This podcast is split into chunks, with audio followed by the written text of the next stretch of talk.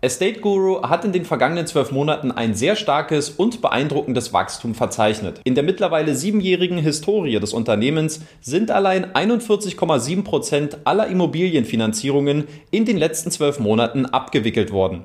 Das gleiche Bild ergibt sich auch beim Zuwachs der Privatanleger. Hier sind 33.324 Investoren allein im letzten Jahr neu hinzugekommen, was auf die Gesamtanzahl ebenfalls einem Wert von 41 Prozent entspricht. Warum Estate Guru im letzten Jahr so stark gewachsen ist, woher dieses Wachstum kommt und für wie nachhaltig ich auch diese Entwicklung einschätze, das erfährst du im heutigen Video.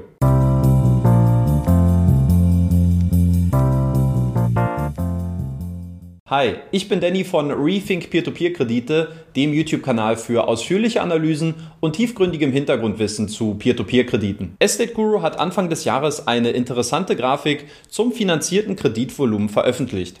Hatte man für die ersten 100 Millionen Euro noch etwas mehr als fünf Jahre benötigt, dauerte es bei den zweiten 100 Millionen Euro nur noch etwas mehr als ein Jahr. Der Sprung von den 200 zu den 300 Millionen Euro dauerte zuletzt sogar nur noch circa sieben Monate. Eine steile Entwicklung, die man bei Estate Guru durchaus als exponentielles Wachstum bezeichnen kann. Worauf ist dieses Wachstum zurückzuführen? Wenn man sich die Entwicklung des finanzierten Kreditvolumens in den letzten drei Jahren ansieht, dann ist insbesondere der starke Anstieg seit dem Ausbruch der Corona-Pandemie auffällig.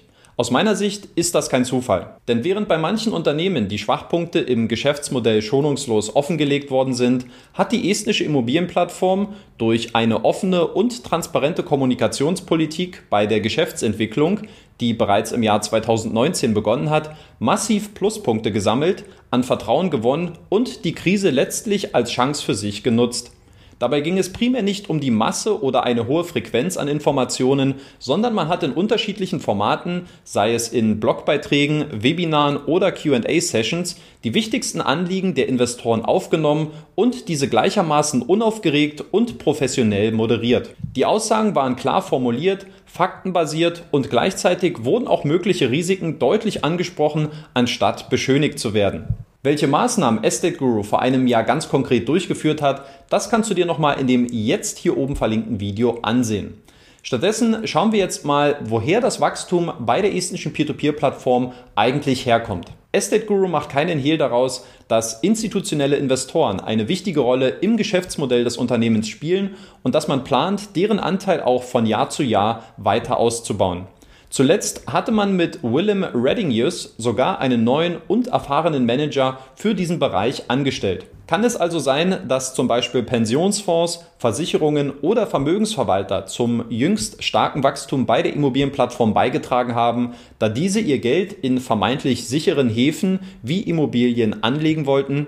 Nein, zumindest nicht, wenn man den Aussagen von Estate Guru Glauben schenken darf. Demnach ist der absolute Wert durch institutionelle Finanzierungen zwar angestiegen, prozentual zu den klassischen Privatanlegern hat der Anteil im Jahr 2019 und 2020 jedoch nur jeweils 10% ausgemacht. Now, in 2019, it was uh, roughly 10% of the loan volume that has been funded through institutional investors. Um, this year, it was planned to increase that number to a range of 30 to 40%. Um, what do the actual numbers say? We're having quite a nice negotiations with uh, really big, big institutions and funds around Europe. So, uh, but still it remains around uh, 10%. But uh, why it's strategically 10% this year? Yes. So it, it has remained similar to the previous yeah. years, but as okay. the volumes grow, then actually the total amounts have been increasing. So. Was diese Aussage unterstreicht, sind die Werte bei den neu hinzugekommenen Privatanlegern, welche im Verhältnis zum finanzierten Kreditvolumen sehr stark korrelieren. Kommen wir nun zur Gretchenfrage, nämlich ob auch die Performance mit diesem rasanten Wachstum mithalten kann und wie nachhaltig diese Wachstumsphase überhaupt ist. Schauen wir dazu zunächst in mein persönliches Portfolio. Von meinen 82 ausstehenden Krediten befinden sich 75 davon im Zeitplan. Sechs Projekte sind mit mehr als 30 Tagen verspätet und ein Kredit befindet sich momentan im Rückgewinnungsprozess. Deutlich interessanter und auch aussagekräftiger sind hingegen die Werte des insgesamt ausstehenden Kreditportfolios auf der Plattform. Nachdem Estate Guru vor genau einem Jahr damit begonnen hat, regelmäßig die Performance des Kreditportfolios zu dokumentieren, ergibt sich folgendes Bild. Das ausstehende Kreditportfolio ist in den letzten zwölf Monaten um ca. 50 Millionen Euro angewachsen, nämlich von 93,3 Millionen Euro auf aktuell 143,9 Millionen Euro. Der prozentuale Anteil der sich davon in Rückholung befindenden Kredite lag während dieser Zeit in einem Bereich von 5,2 bis aktuell 8,4 Prozent. Im April 2020 hatte Estate Guru kommuniziert, dass man diesen Wert auf unter 5% drücken möchte, wovon man lange Zeit nicht weit entfernt gewesen ist. Sollte der jüngste Anstieg also ein Grund zur Beunruhigung sein? Auch wenn mögliche Spätfolgen der Pandemie nicht vollumfänglich abgeschätzt werden können, bin ich aktuell dennoch sehr zuversichtlich, was die langfristige Performance des Kreditportfolios angeht. Und dafür gibt es im Wesentlichen drei Gründe. Erstens keine erkennbare Immobilienblase oder Überbewertung. Von den sich aktuell in Verzug befindenden Krediten kommen, Stand 13. April, 73,3 Prozent aus dem Baltikum.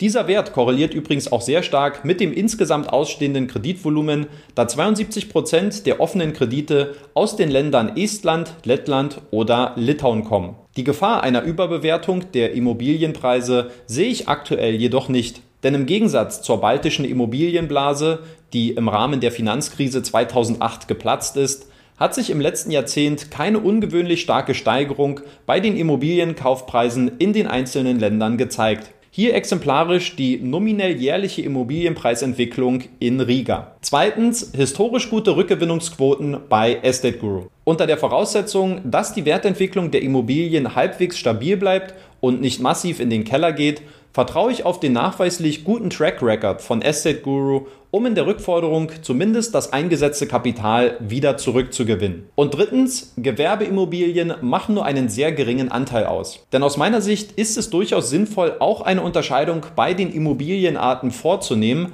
da Gewerbeimmobilien durchaus größere Schwierigkeiten als Wohnimmobilien aufweisen könnten.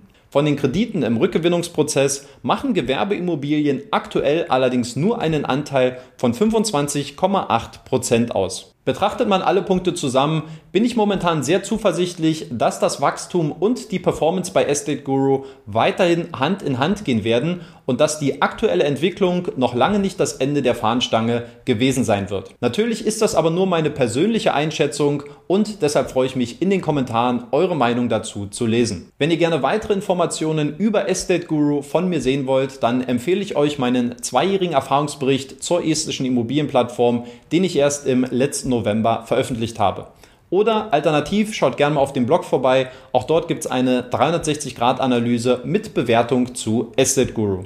In diesem Sinne, danke euch fürs Zuschauen. Lasst gerne noch ein Like und ein Abo da, wenn ihr mich und meine Arbeit unterstützen wollt. Und wir sehen uns dann schon im nächsten Video wieder.